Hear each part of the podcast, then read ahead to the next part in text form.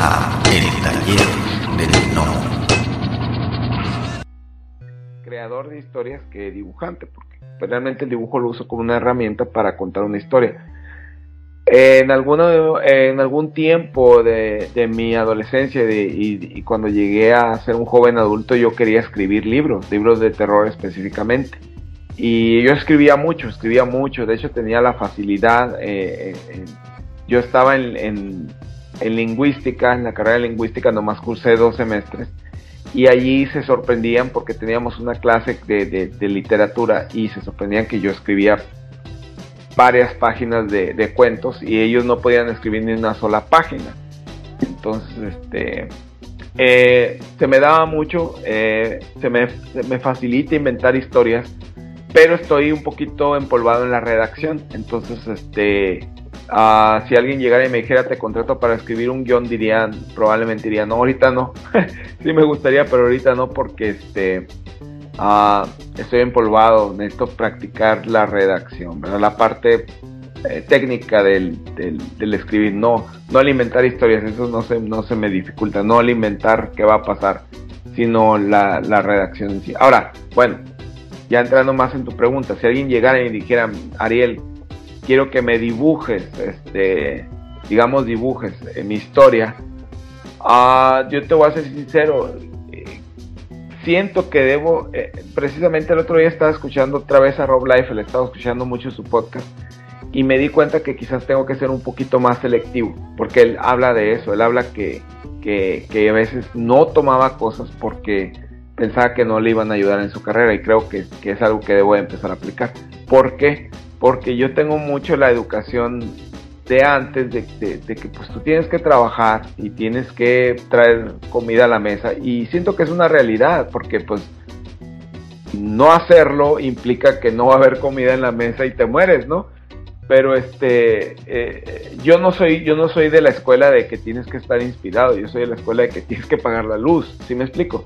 Eh, y, en, muchos sentidos es una es una realidad innegable si tienes que pagar tienes que pagar tienes que comprar el mandado tienes que comprar el mandado por ese motivo, eh, yo prácticamente, si yo tengo la necesidad, si yo no tengo trabajo en ese momento o se me va a acabar el trabajo pronto, y llegan y me ofrecen un proyecto, muy probable que lo agarre porque yo necesito este eh, el, el, income, ¿no? El que, que, entre la marmaja, como dicen, el dinero. Ah, pero mi limitación es que no me gusta hacer cosas, este, curiosamente me gustan las películas de terror, pero no me gusta mucho dibujar el gore, aunque lo hice para Evil Ernie, pero no podía decir que no porque era Scott Lobdell, era Dynamite y era Evil Ernie. Entonces dije, bueno, pues ni modo, voy a romper mi regla. Pero normalmente no hago gore, no hago pornografía y después no, no hago en cómics normalmente, ¿no? Entonces, e, esos son prácticamente mis limitantes. Ah, si definitivamente es una historia que no me gusta, que quizás yo siento que, que es muy... Uh, se inclina mucho a una tendencia política, a lo mejor y no la hago, ¿no? Ah, pero, pero este, pero ¿cómo te diré? Pero ah, eh, más o menos le entro a muchas cosas, ¿no? Ahora, si definitivamente pienso que es algo que no va a funcionar, eh, no le entro, ¿sí? Eh, ¿qué, factores me hacen a mí pensar que una historia no va a funcionar? que no está, ah, quizás que no es divertida, que no es atractiva. Eh, quizás que no está bien ah, aterrizada. Probablemente serían cosas que influenciarían para que yo dijera, sabes que no lo voy a hacer. Ah, he tenido que decir que no a cosas por, por estar ocupado pero normalmente he agarrado muchos proyectos porque pues necesito trabajar. Ah, no me falta trabajo afortunadamente precisamente en parte porque siempre estoy agarrando cuando necesito. Pero sí pienso que tengo que ser un poquito más selectivo y, ponerme a pensar un poquito más en qué, qué tipo de cómic, qué tipo de cómic quiero hacer más permanentemente. ¿Me explico? Ah, porque si, si estás en una cosa y luego en otra y luego en otra, pues ah, como que no reinforzas esa identidad. Muchos saben que puedo dibujar superhéroes, pero hay veces que hago proyectos que no son de superhéroes y por lo tanto no estoy proyectando esa imagen, ¿verdad? Entonces sí siento que debo de darle un poquito más por el lado que, quiero que me llamen. Claro, eso sí. Oye, mi estimado, y ahorita tocaste un tema bien interesante, bueno, al menos yo, yo desde, creo que la respuesta que vas a dar va a ser em, bastante buena por la cuestión de que te gusta y que te gusta pues, la narrativa. ¿Cómo haces para el cómic de terror? Eso lo, hemos, lo he platicado así con, varios autores, de que el humor no es que sea más fácil, pero por ejemplo tenemos al genio, ¿no? Sergio Aragonés que en una esquinita te hace, te hace, te hace un chiste. Pero en el terror, eh, en lo personal se me hace que es muchísimo más complicado, eh, vaya, contarte una historia de terror en un cómic. A diferencia del cine, por ejemplo, que pues en el cine tienes pues el score que te ayuda mucho a darte la ambientación y luego pues ya sale el monstruo, pegas el grito o el asesino o lo que sea, ¿no? Pero en el cómic muchas veces, en el cómic no tienes esa ayuda, ¿no? Que, que, que a lo mejor el score te puede salvar, te puede salvar muchas situaciones, este, eh, a la hora de, que, lo que quieres contar, pero en el cómic no tienes esos apoyos. ¿Cómo haces para contar en un cómic y que al mismo tiempo pues te genere terror, ¿verdad? Porque pues es, parte, vaya, es, es, el, es el tema, es el género. ¿Tú cómo, cómo haces para que, que, que, transmitas ese, ese, ese sentimiento de terror mediante, mediante las páginas? Ya sea que lo quieras contestar cómo escribes el guion o cómo lo dibujas. Sí, mira, yo en cuanto al terror, eh, en mi en mi adolescencia y, cuando era adulto joven, digamos, bueno, todavía soy adulto joven, cuando apenas llegaba a, ser adulto, yo quería hacer películas de terror, entonces, este, pero te voy a ser sincero, nunca me llamó la atención hacer cómics de terror, precisamente por lo que dices tú, porque es un poquito difícil, siento yo que es un poquito difícil asustar o causar el mismo afecto en este con lo que es ah, un cómic, como también los videojuegos. Yo no entiendo, yo no entiendo el concepto de videojuego de terror porque yo no entiendo cómo alguien se puede asustar por algo que estás jugando tú, que sabes que pues este no sé, como que disocio un poco el, en sí el, efecto de una película de terror con el efecto de, de un cómic de terror. Pues. Ah, realmente te diré, mi experiencia, mi experiencia es limitada porque Evil Ernie era terror, pero terror más bien eh, como, como eh, era comedia de terror. Más bien pensemos en, en, Evil Dead, en, Army of, Darkness, en cuanto al tono. De hecho, a mí me inspiró mucho, me, me, mandó muchas vibras de eso el guion de Scott Love, de, de, de, de, Evil, de Evil Dead y de Army of Darkness de ese tipo de, comedia de terror. Entonces, este, lo hice inspirado en eso. De hecho, en, eh, creo que en, creo que en octubre sale también el, compilado de los cinco números de la serie que se llama Evil Ernie Lives. Este, y pueden, si no los compraron los números, pues pueden conseguir el, compilado de los, de los cinco issues, de los cinco números con mi trabajo. Está muy divertido, muy entretenido. No es el Evil Learning clásico, eso sí se los advierto, pero, pero tiene lo suyo, es, muy, es bastante entretenido, eh, le da otro giro este, y tiene el humor. Entonces, creo que es un poquito diferente mi experiencia, eh, precisamente por, por tener el factor del humor, el ingrediente del humor, que si fuera nada más terror.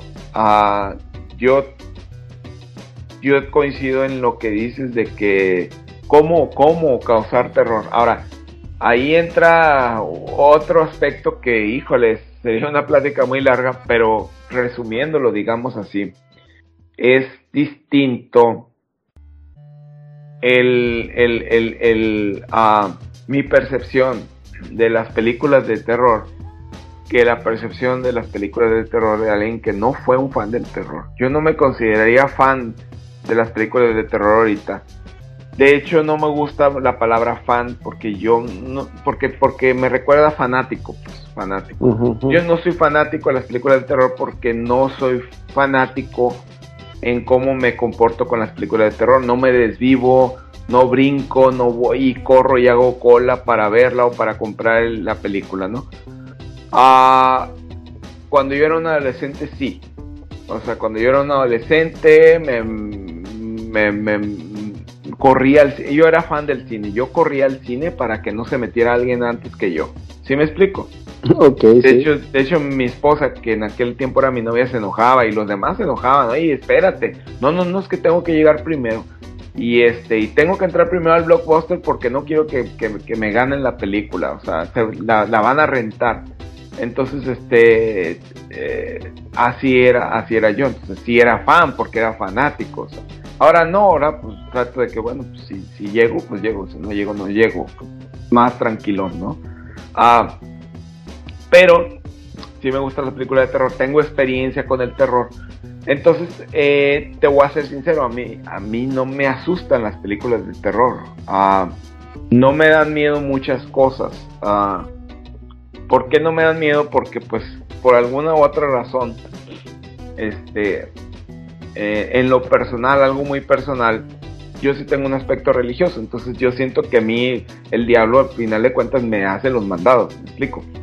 Entonces no me da miedo, no me da miedo, no me da miedo este, lo que veo. Eh, me da, te voy a ser sincero, me dan más miedo las películas de los fulanos que se meten a una casa y matan a la gente que vive ahí, porque eso sí sucede. Claro, sí, sí. Y, y sí creo, sí creo en el diablo y todo eso, pero siento que a mí no me va a suceder. A mí en lo personal no me va a suceder. Este, siento que hay cosas que vemos en las películas de terror que sí pueden suceder en la vida real, pero si, no siento el peligro hacia mí, entonces no me da miedo, ¿sí? Entonces, este, me da más miedo eso que te digo, de, unos locos que, rompen el vidrio de una casa y se meten y matan a, y matan a una familia. Eso sí me, me, impacta. Pero no me causa tanto miedo, porque aquí lo único que tengo que hacer es pues, cerrar bien las ventanas y la puerta y tener cuidado. Entonces, pero yo veo que sí hay gente que ve películas de terror y brinca y, ay, me da miedo el Freddy Krueger porque me da miedo que me salga en la noche y tengo pesadillas. Entonces, este, es muy distinto la manera en cómo una persona percibe el horror a cómo una persona que ya tiene como cierto camino recorrido en cuanto a películas de terror lo percibe. A mí no me da miedo nada de eso. Entonces, ¿cómo hacer que dé miedo en un cómic? Te voy a ser sincero, no lo sé. Porque el cómic que dibujé, que fue Evil Ernie, fue un cómic de, em, de, este, de comedia, de terror creo que más bien el cómic tenía un elemento de shock, sobre todo en los primeros números. Como que en los primeros números eh, querían mostrar, es Evil Ernie, eh, tiene gore, tiene elemento de shock. Y, y tiene ese elemento los primeros números. Los primeros dos números ah, hay, una, hay, hay, una escena donde Evil Ernie este, se pelea contra una banda de una pandilla de, bikers y prácticamente los hace picadillo, casi literalmente. Entonces tiene ese elemento de las películas de terror. Pero no tiene el, este otro terror que a mí me gusta, que es como que hay una especie de misterio que te puede llegar a asustar, o bueno, asustar al, digamos, a la gente común, por decirlo así, ¿no? Entonces, en ese sentido, no sé cómo, no sé cómo se haría el terror. No me han contratado todavía para decir, ¿sabes qué, Ariel? Eh, te vamos a contratar para que hagas este cómic de terror. No tiene nada de comedia, es más puro terror. Sería interesante en el sentido que yo me tendría que sentar y decir, bueno, yo cómo puedo hacer para que esta historia impacte, ¿sí? Impacte. Porque es el, formato del, de cómic es distinto a las películas. Un, cómic pues, lo estás ojeando. En un momento dado, si el, uh, si el lector quiere, pues ojea y ve que en la siguiente página va a salir el monstruo y ya no se asustó, ya no lo impactó, no, no, no tiene el mismo efecto. Y en comparación a una película es raro que alguien esté adelantando a ver qué va a pasar, ¿no? Claro, eh, sí, sí. Cuando sí es común que alguien ojee un cómic. Entonces, uh, siento que precisamente el, el, el, hecho también de que esté dibujado le quita un poquito este el impacto visual para, para causar miedo. Uh, porque en un momento dado eh, el, el, el, el, lenguaje del, del, cine, que normalmente es pues una un, algo más fotorrealista, aunque sean efectos especiales, tiene como, como objetivo mostrarse como algo de la vida real y le quita un poquito a ese, a ese aspecto artístico que lo hace ver irreal, pues creo que es más efectivo en asustar. ¿sí? Y de pronto sale una mujer toda pálida, cadavérica, eh, quizás con los ojos blancos, así, a lo mejor una persona puede verse impactada y decir, ay, me da miedo eso, qué feo, qué espeluznante. Pero si lo ves dibujado, siento que, no es tanto el, el, el, impacto. Entonces sí sería muy interesante sentarme y decir, bueno, ¿y cómo le voy a hacer para causar un poquito de, de miedo, ¿no? que con Evil Ernie sí fue el aspecto del gore, que, me di cuenta, pues este Scott lo que quiere es causar un factor de shock en las primeras páginas y en el número 2 también.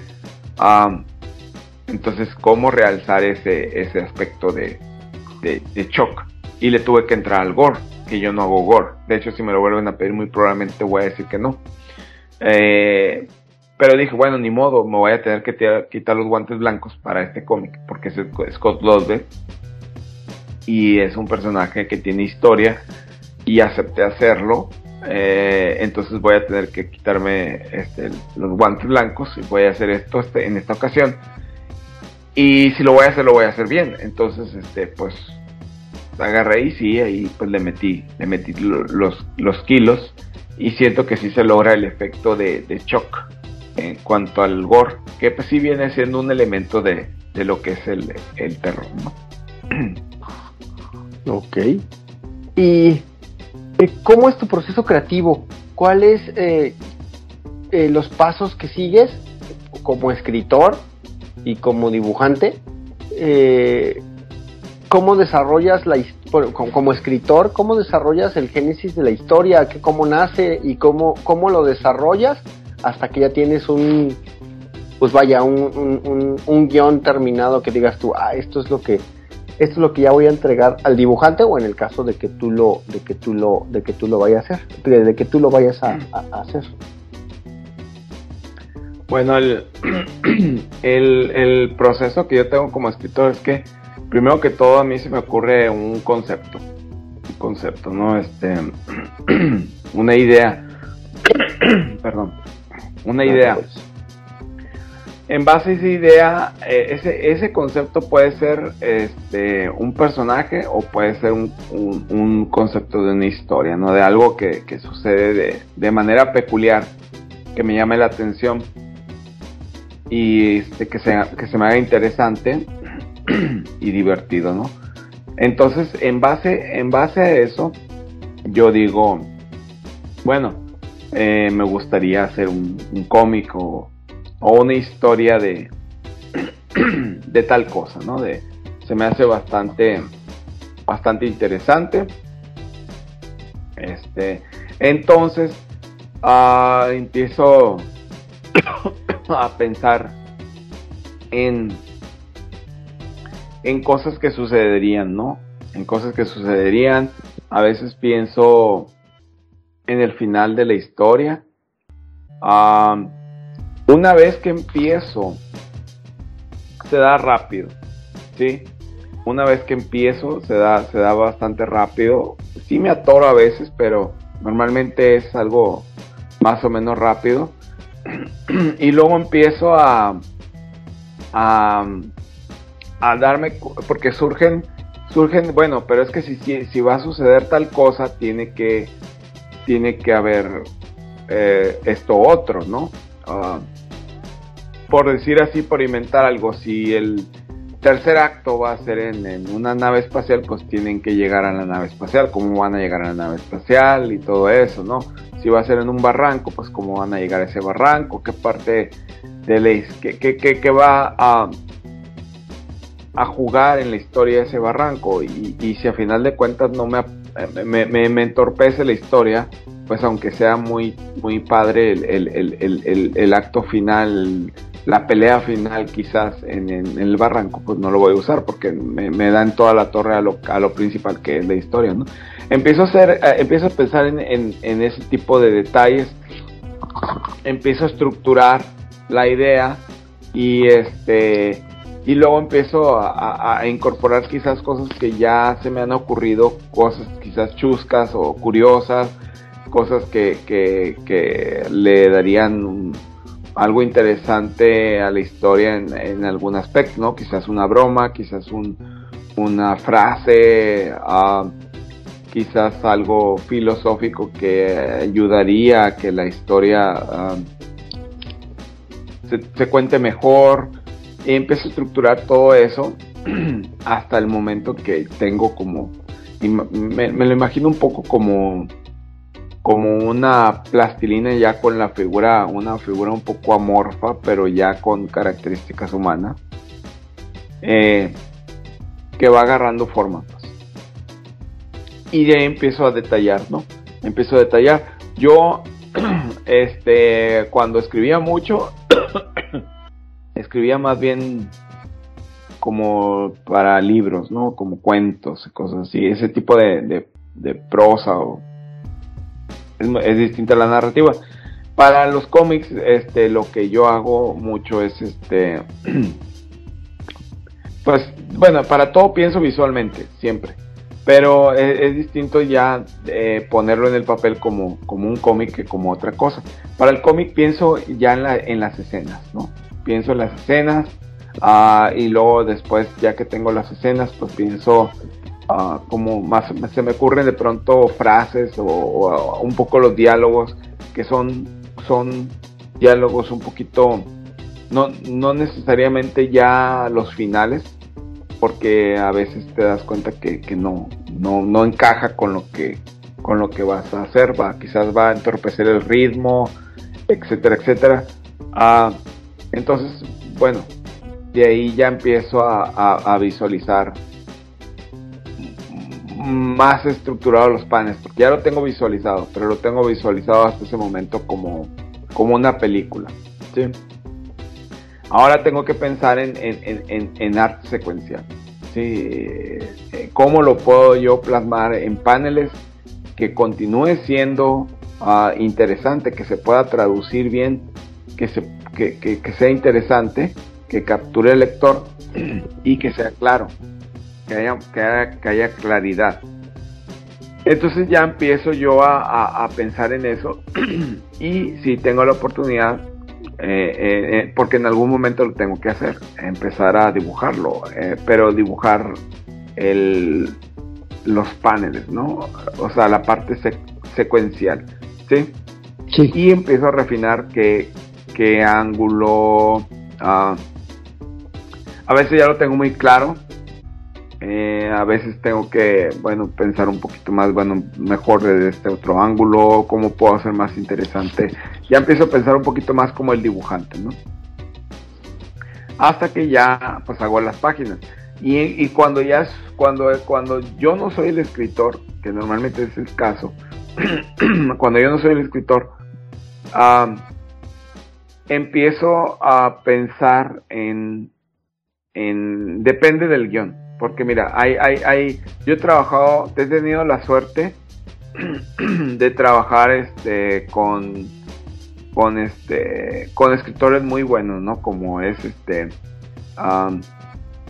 Brian Agustín que escribió Gotham by Gaslight, con este Ron Mars que, escribió este Linterna Verde y todo esto del, de cuando se hizo malo este, Hal Jordan. Eh, y Marvel contra DC y muchas otras cosas que ha escrito Ron Mars, ¿no? He trabajado con también Ian Edgington, eh, he trabajado con este Fabián Niciesa Uh. Y, y, este y con Scott Lobdell, ¿no? Pues muchas gracias que han llegado hasta el final del podcast. Si les gustó el contenido, por favor, denos like, compartir, suscríbanse o pónganos un comentario en la plataforma donde nos escuchen para que podamos llegar a más personas. Muchas gracias.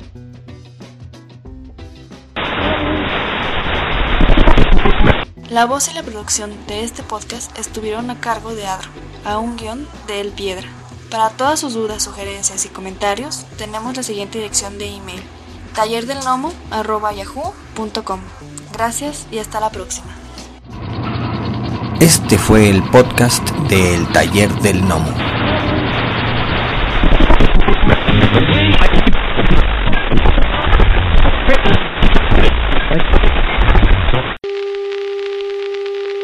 Next 60 seconds, this station will conduct a test of the emergency broadcast system. This is only a test.